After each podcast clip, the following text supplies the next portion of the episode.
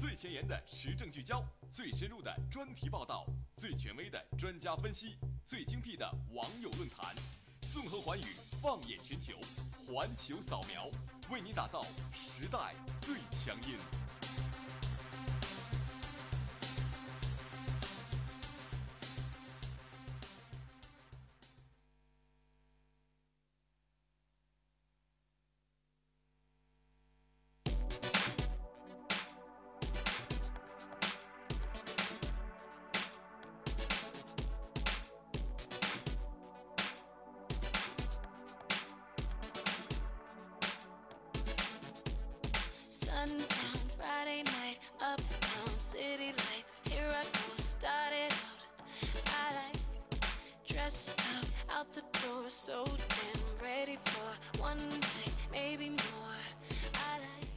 好的，感谢您继续锁定 FM 九十五点二浙江师范大学校园之声。那您现在收听到的是环球扫描，我是一佳。大家好，我是诗瑶。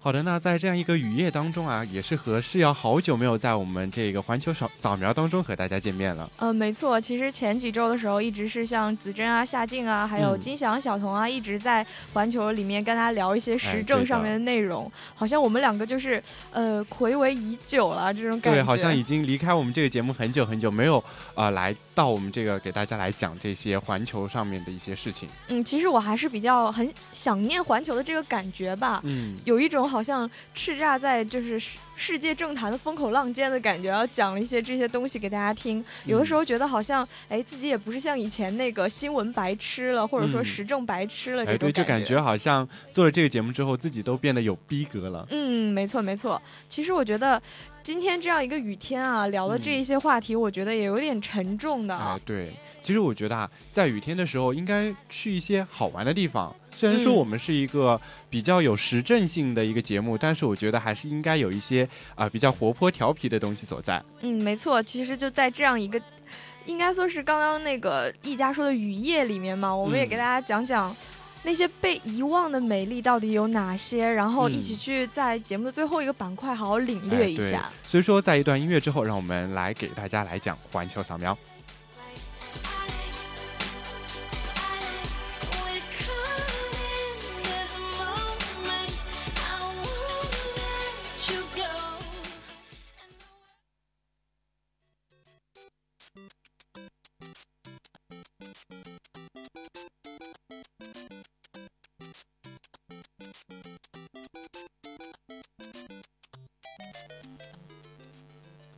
还是进入我们今天的第一个板块——一句话新闻。第一条呢，就是十一月二十八号，孔子尼山书屋在澳大利亚标准中文学校揭牌。全世界都在学中国话，孔夫子的话真的是越来越国际化了。第二条呢，就是 iPhone 六和六 Plus 屏幕啊，真是弱不禁风，引不满。为什么受伤的总是苹果？第三条呢，则是十一月二十八号，英国迎来一年一度的黑色星期五，顾客疯抢商品。这难道是英国版的双十一约不？第四条呢，就是 Hello Kitty 主题公园落户中国，日卡通文化积极入华。嗯，中国欢迎你啊，Hello Kitty。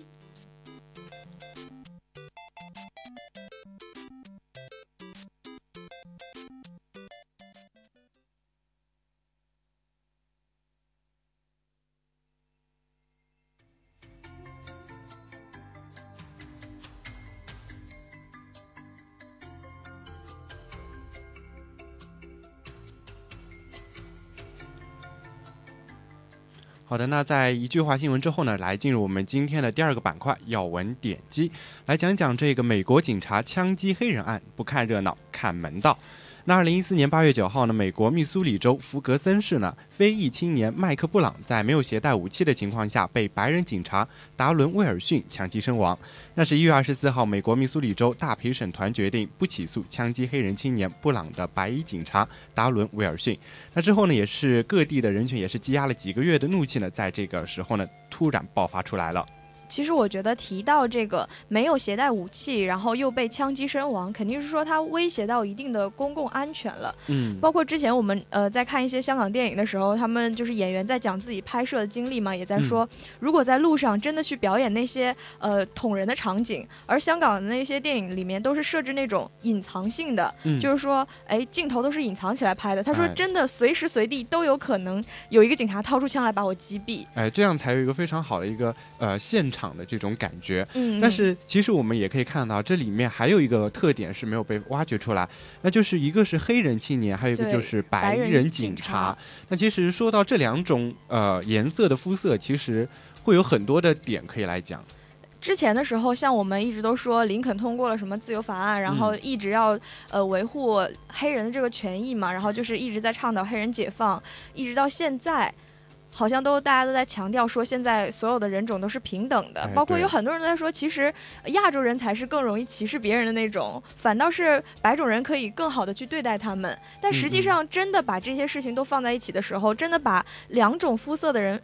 哎，出现冲突了之后摆在一起的时候，你会发现其实这种积怨还是很深的。对，没有错。所以说，在今天的这个要闻点击当中，我们主要是来解决这以下一些问题，那就是为什么要这样的判决会激起美国民众如此大的反应？还有就是为什么白人和黑人之间的尖锐冲突这样的事情总是会屡屡发生呢？那通过福格森骚动又能够折射出美国现在是怎样一个状态？呃，所以说，在今天的呃要闻点击当中，让我们一起来关注这一击呃这一次枪击案的始末。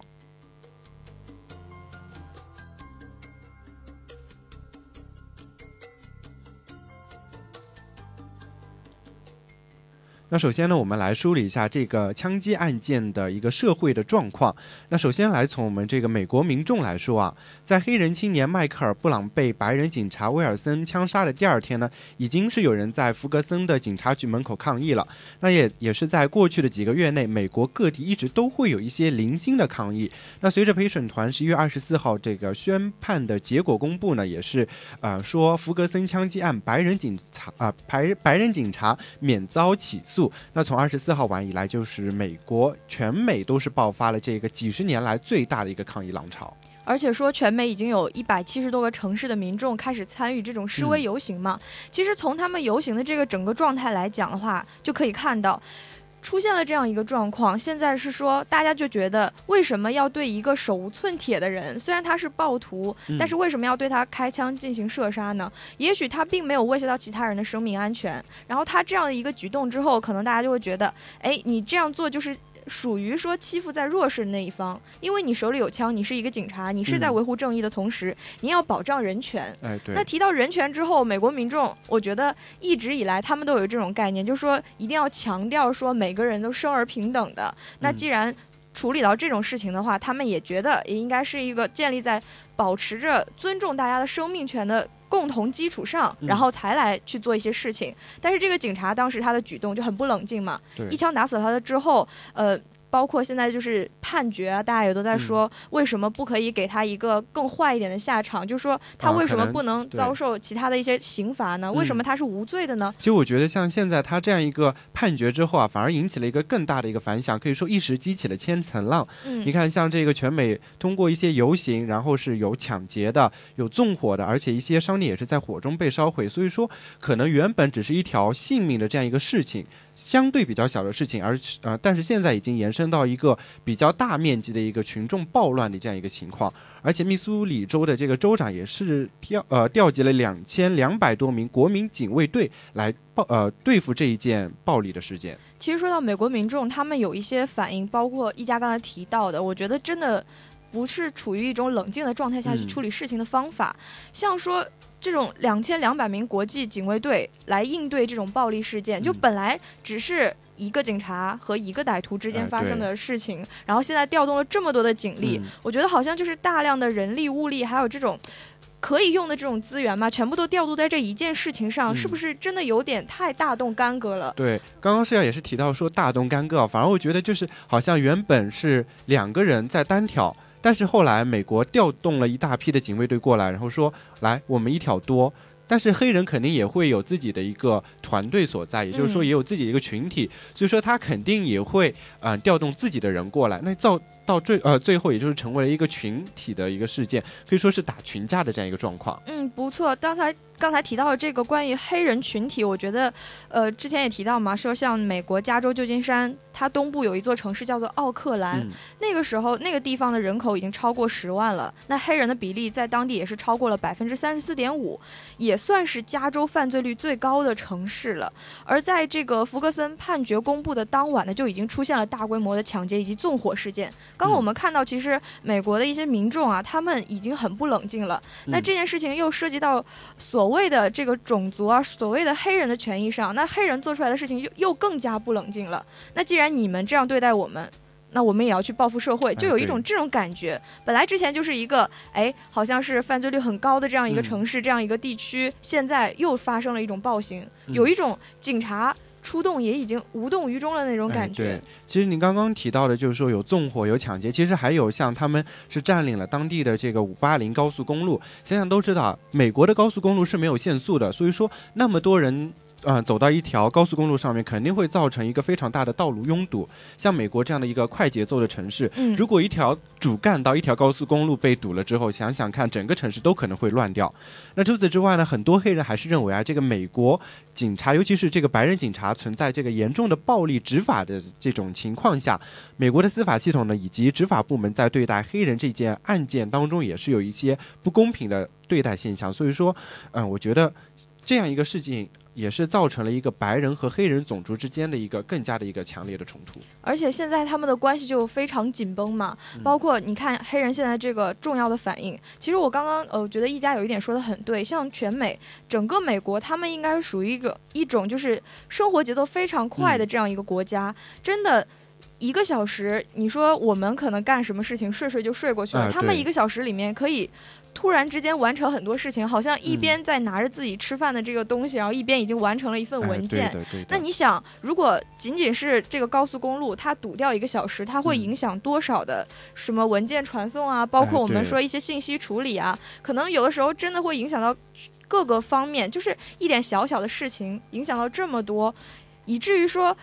当时枪杀枪杀判决案之后，现在美国民众黑人的这种反应就是很恶劣的，表现出来的这种感觉就是说，现在整个美国社会已经处于一种比较暴动的这种状态了。那怎么样去安抚现在他们民众的这种心态？我觉得也是有必要让他们好好思考一下的。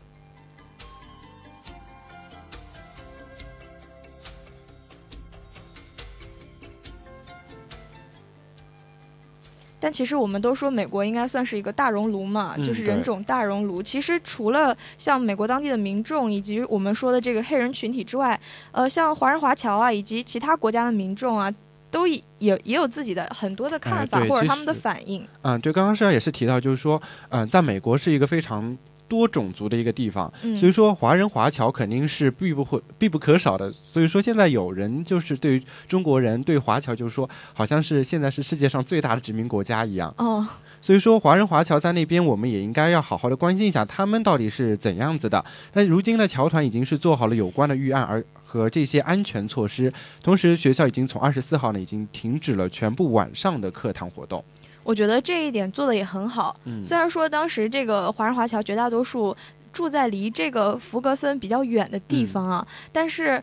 他们的日常生活受到冲击的话，就是如果要有影响，也一定会有的。但是他们现在这个措施做得很快，哎，对，也就是说事情还没有蔓延到这个地方的时候，我们就先自己保护好自己。所以说，就是他现在总领事馆还是没有接到福格森所在的这个圣路易斯县华人华侨人身和这个财产方面的一些损失的报告。所以说，我们华人还是现在比较安全的一个。啊，状态。那除了我们的华人华侨，还会有一些其他的国家民众。那像在英国伦敦呢，就有五千名的抗议者聚集在美国驻英国使馆面前进行集会，声援美国各地的这种抗议活动。其实我觉得，呃，相对来讲，这整个事件我们看下来比较冷静的还是华人华侨，嗯，因为可能我们觉得，哎，自己在去做这些事情的时候。一方面可能是大家这种心态就追求和平嘛，然后另外一方面来讲的话，还是说，哎，怎么样去平息下来，保护好自己是最好的。但是像其他国家民众，可能他们会有更多的共同的看法。包括其实我们提到这个英国，英国它也是一个有着白人和黑人共同生存的这样一个现状。那可能社会状况跟美国在这种种族上来讲的话是比较相似的。啊，对，他们有很多的共鸣。嗯，还有一点就是我们国家和别人国家这些制度是不一样的。嗯，他们是资本主义，我们是共产主义。但是我们共产主义的人也是在整个资本主义社会状态下生活的。对，但我觉得可能我们这个体制下面会有一个更好的这种保护措施吧，不会去采取一些像他们比较极端的一些方式。嗯。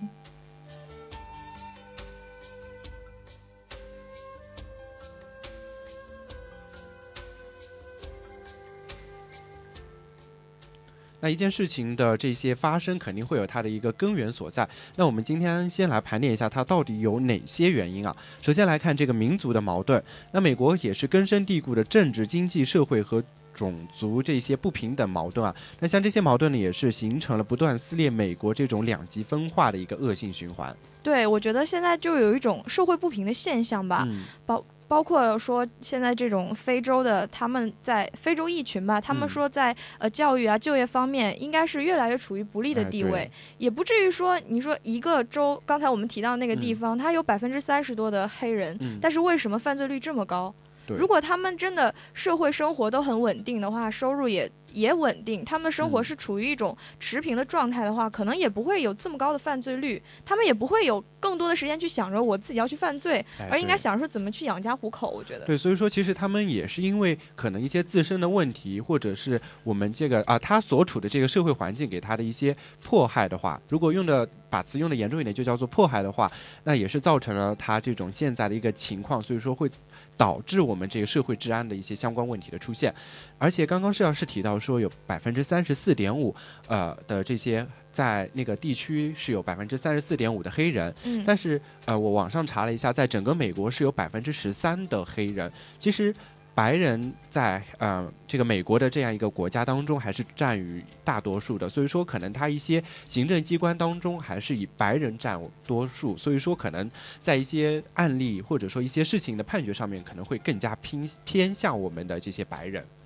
对，包括就是说像他们的执法部门嘛，经常说以呃自卫这种。这种感觉说，哎，我要现在去检查了，我要去拦车，然后说我现在以自卫为主，那保证我的安全是最重要的，开枪射杀，大家就会觉得你是不是真的是造成一种种种族歧视？如果对面的这个人是一个白人的话，如果要是好人。对，他是好人。有没有可能说，他就真的会考虑这个枪动不动？哎，对。如果真的是一个白人在做这件事情，而不是这个我们所说的黑人年轻人他在做这件事情的时候，那他会采取一种什么样的措施？我觉得很多人都会思考这一方面的内容。包括其实有很多评论也在指出嘛，就很多警察都觉得街头上的这种非洲，他们非洲的这种后裔，他们就是那种可以消耗的这种草芥啊。对。他们就是有这种观念在里面。嗯，就其实我刚刚在前面也是提到过，就是说可能白人会在判决的时候会偏向白人这一方。嗯，所以我们接下来看一组呃看一组数据，有百分之三的非洲裔男性被关入监狱，那白人的这一个比例呢是百分之零点五，所以说可能这这两个数字已经是非常明显的看出，呃白人在这个。判决上面会有更加的优势所在。嗯，而且包括就是司法领域中，我们都说到这次的大陪审团，它是十二名成员中九个白人，三名黑人，那一共九票赞成才可以达到起诉条件。这种人员构成就已经构成这种，哎，成立。我现在就是这种状态，我九个九个白人，三个黑人，那现在就有一种这种压倒性的趋势啊。哎，对。那如果要是说这个人数。都占一半，或者说这个评审团的人数再去考虑一下他们现在的这种种族问题的话，是不是说大家就会觉得哎公平一点？那判决如果大家投票投的更多的话，是不是觉得哦这个判决还是有道理的？大家也不会有这么多的争议。其实我觉得最好的是我们要去好好的看一下他这个大陪审团到底是怎么出来的。嗯，我查了一下网上资料，他是说是通过一个电脑的随机抽样抽出来的。嗯，但是我觉得这个好像不是很好。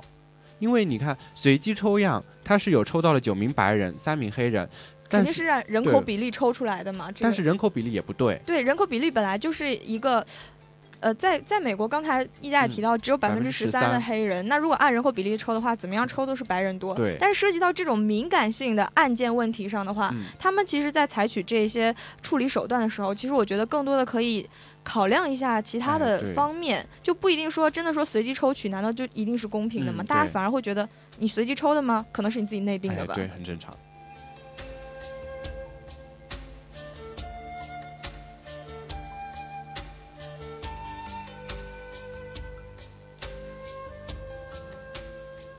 其实我觉得，就刚才这样一个整个事件来讲，我们也聊了很多，包括他当时这个民众的一些反应，然后也包括说我们这些产生的根源，也跟大家聊了一聊。但是我觉得，整个这一个骚乱吧，应该说暴露出很多问题。也也就是说，美国的很多问题所在都在这一这样一个案件里面展示的淋漓尽致，应该算。包括刚才我跟一家聊到，我们聊到的这个关于他们司法领域中的这种种族歧视的现象，其实在这种随机抽取过程中，它可能就会存在着一一定的争议性。这我觉得也是说，从这个司法上来讲，看到美国出现的一种问题所在。其实我觉得刚刚你提到的这个就是说不公平。其实我觉得，呃，因为美国人肯定从骨子里就是有一种。信念吧，就是说，呃，黑人是劣等民族，我们要欺压他的这种感觉。虽然说现在已经颁布了很多法律，就是说黑人、白人，或者说呃这些没有肤色的差别，都是大家都是平等的这样一个情况。嗯，就包括是美国总统奥巴马，他也说这件事情暴露了美国的问题。然后呢，他自己说就是归结为法律没有统一和公平地。然后呢，《时代周刊》他也发表人文章，认为说福格森的事件凸显的是美国贫富阶层的战争，与种族无关。那其实我觉得，不管是从哪个。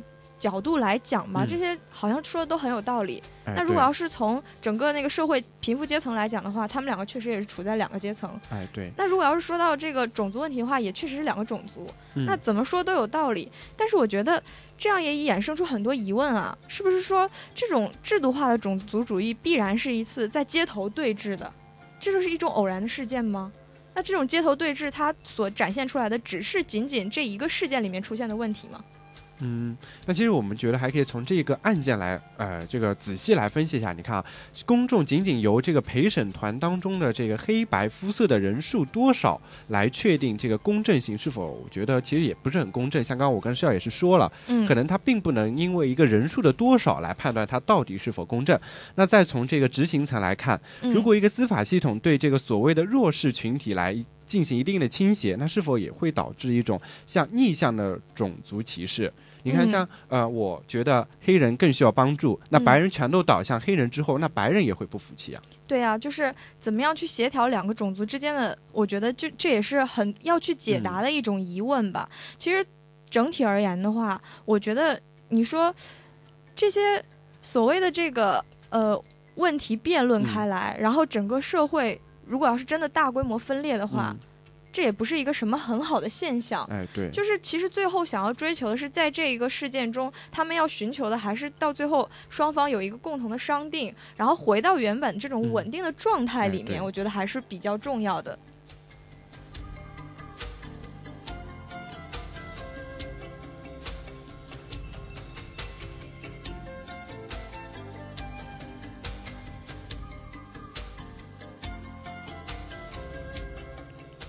所以说，弗格森所暴露的这个美国问题呢，并不是仅仅的说是一个裁决是否公正的这样一个问题。那一部法律是否有这些种族歧视的嫌疑，甚至说，呃，也不是一套体制是否真正的民主，而是一种思维方式吧？我觉得。其实我们一直都在讲依法治国，依法治国。中国也一直在讲，美国也一直在讲。其实我觉得，真正能让法跟治相匹配的话，其实也不会出现这么多问题。嗯，像美国在法律上，它肯定是保障黑人权益的，早就通过什么各种各样的法案，然后就是让他们去稳定下来，说，哎，现在就没有什么种族的区别，那所有人都是一视同仁。我们就是站在这样一个，呃，怎么说是一个众国的这样一个角度来讲。美利坚合众国嘛，那这样讲到这里的时候，但是他再去治理的时候呢，却又是另外一番景象。对，其实我觉得有时候法律它毕竟只是一个书面的东西，执行才是人去做的。就像我们前面提到一个执行层到底是该偏向谁的一个问题，我觉得其实中立是最好的。虽然说对于黑人来说不一定是一个优势，但是它至少保证了法律上的公平，也是保证了这个法和治的一个完全的匹配。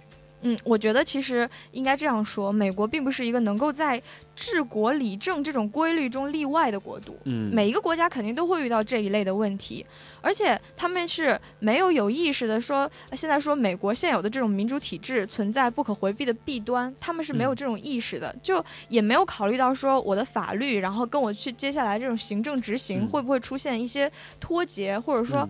自以为稳定的这种三角结构里面，是不是也存在着一些所谓人性化、所谓所谓没有考量到的这种弊端在？嗯，对我其实我觉得啊，像这个法律体系，就像我们这些手机的一个系统一样，你要不断的去修补它的一些 bug，去修补它的一些漏洞，这样才能够保证我们这个法律体系完整的这样始终呃处于一个比较高效的运行状态，而不是像现在这样子呃造成这个骚乱的一个根源。但是说到这么多，我觉得最后还想说一点，我觉得民众的冷静是最重要的，没有错。包括刚刚我们也提到说，美国民众的反应和整个黑人种族他们群体的这种反应，我觉得。一件事情出来了之后，我们真的可能说以最冷静、最理智的方式去处理的时候，每个人都心和心平气和去对待的时候，反倒到处理最后是一件很好的事情。但现在你觉得引起的这种暴乱之后，社会每个人都觉得啊，现在就每个人生命都岌岌可危，我是不是每一天如履薄冰啊？生活在这个世界上，那造成了一种大众的心理恐慌之后，我觉得很容易引起这种整个的社会的这种慌乱，以至于到最后的话。暴力反倒没有解决问题，增加了更多的麻烦。所以我觉得，更多的事情是在任何大事出现之后都要冷静。冷静之后，你真的可以会想到一个很好的思路去处理它。对，所以说，呃，从这件事情当中，我们可以看出来，就是说，不论对于这些抗议者还是治理者而言，寻求答案是更重要的，而恐怕还是要在于这个冷静之后。那刚刚是也是提到说，我们要冷静后而思索和行动。其实就这一个事件，我觉得也可以给大家引起很多反思点，包括我们现在，嗯，说其他国家一些政治在处理的时候都是这样，也是希望能够给大家一个借鉴和教训吧，或者说提醒我们现在所生活的这些人的话，通过政治事件来看，我们是不是以后做事情也要更冷静一点。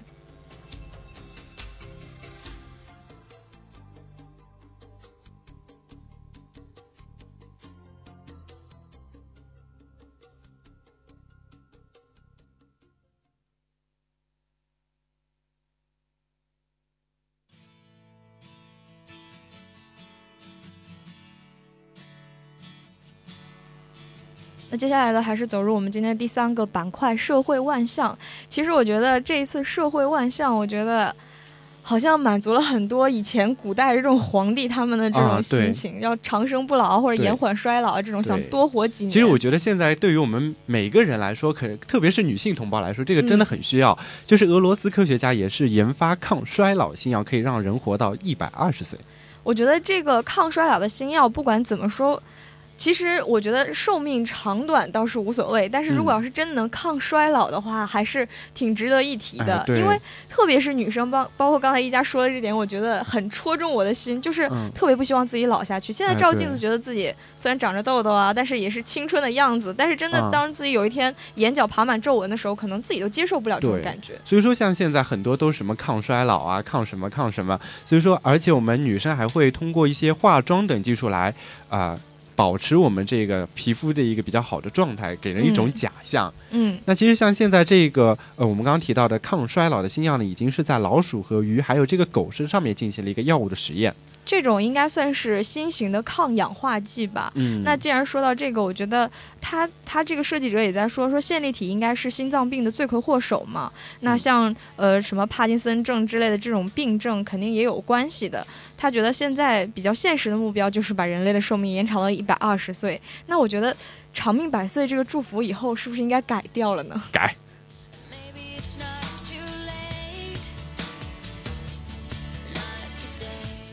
那其实接下来这条也是非常浪漫啊，像我们可能会回到一个童年的状态，就是这个辛普森小镇。对，我觉得美国动画的这种情景喜剧《辛普森一家》已经播出二十六季了，就是到一四年嘛。那现在这个故事一直都说辛普森这一家在一座名为春田镇的这种虚拟小镇里生活，那这是整个动画构想的这种主题，但是。之前呢，就像美国一名辛普森迷，他已经用乐高积木搭建出了整个春田镇。而且各种各样的标志性建筑全部都有。其实真的非常的非常的浪漫，所以说这也许就是技术宅们特有的浪漫吧。嗯。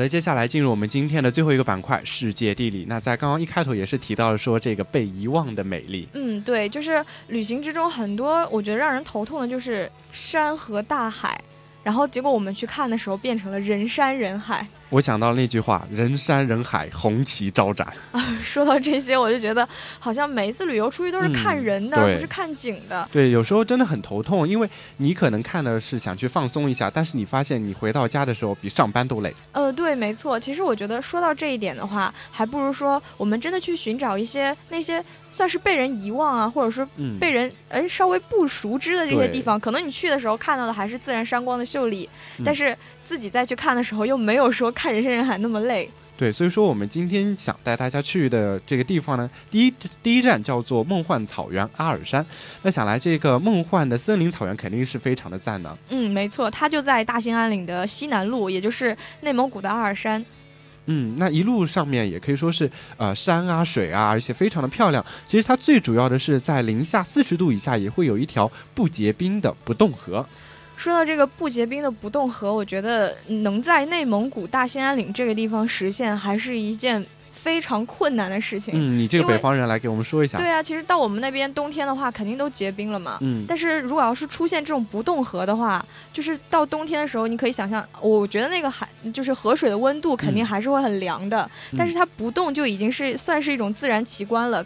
也许跟这种地理上的一些某些知识有关吧，但是恕我这个文科生已经脱离嗯我们这个地理课太久，我也解释不出来到底是为什么。那其实除了这个不冻河，我们还看到这些像火山活动为阿尔山留下的这些地质遗迹。那它也是亚洲面积最大、保存呃保存最完整的火山熔岩景观的石塘林。那我觉得如果真的喜欢，或者说真的有时间，还是可以去一下的。嗯，包括它那个天池群，还有说我们说的这个可喜可饮的矿泉群，那听起来就有一种好像在水中生活，过上了那种我们所说的王母娘娘的那种生活的感觉。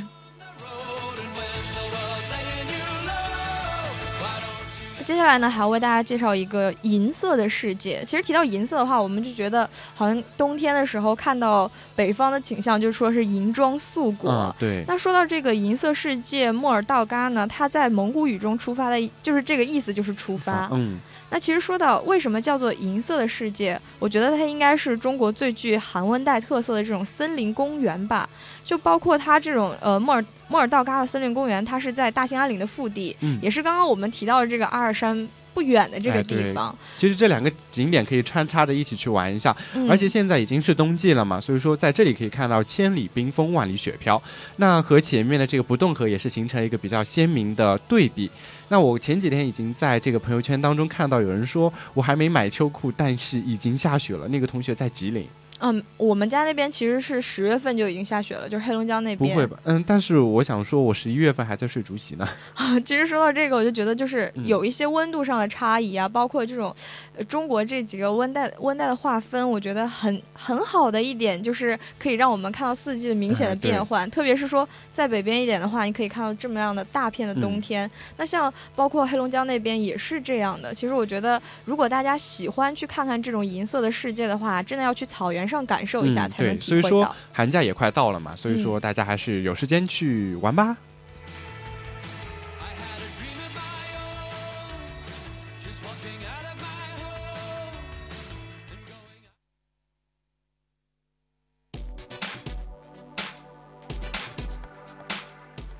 于时间的关系呢，刚刚我们这个第四个板块世界地理还有一些很好的地方，就比如说像七藏沟啊，然后雅江啊，以及说四川的米亚罗红叶风景区等等。如果要是大家感兴趣的话呢，也可以去搜集一下相关的资料，在你自己有空的时候吧，真的来一次说走就走的旅行，欣赏一下没有 People Mountain POC 的感觉。所以说，在最后呢，还是要来回顾一下我们这个本次节目的主要内容。那第一个板块一句话新闻是让我们盘点了四条新闻。嗯，对，没错，我觉得也也算嗨翻全场了吧。那第二点呢，就是我们的要闻点击，也是跟一家一直在争论啊，关于这个美国枪击、美国黑人这种枪击案件的事情。我觉得。不看热闹看门道，说起来的话，我们聊的应该不是太专业，但是我觉得有一些事情的看法的话，还是可以引起自己的。对，所以说来看第三个板块，社会万象。俄罗斯科学家研究发现了一个抗衰老的新药，可以让人活到一百二十岁。还有呢，就是技术宅啊，技术宅。他搭建的这个辛普森小镇，那其实这两个非常的浪漫，对于我们女生来说都可以是毫无抗拒力的吧？嗯，没错。那最后一个板块，我觉得可能更喜欢吧，所有人都喜欢，就是我们的世界地理，这些被遗忘的美丽呢，也是希望有更多人能去发掘，然后去看。当然，不要变成 People Mountain People See 吧。好的，那以上就是今天环球扫描的全部内容。我是一佳，我是诗瑶，我们下期节目不见不散，拜拜。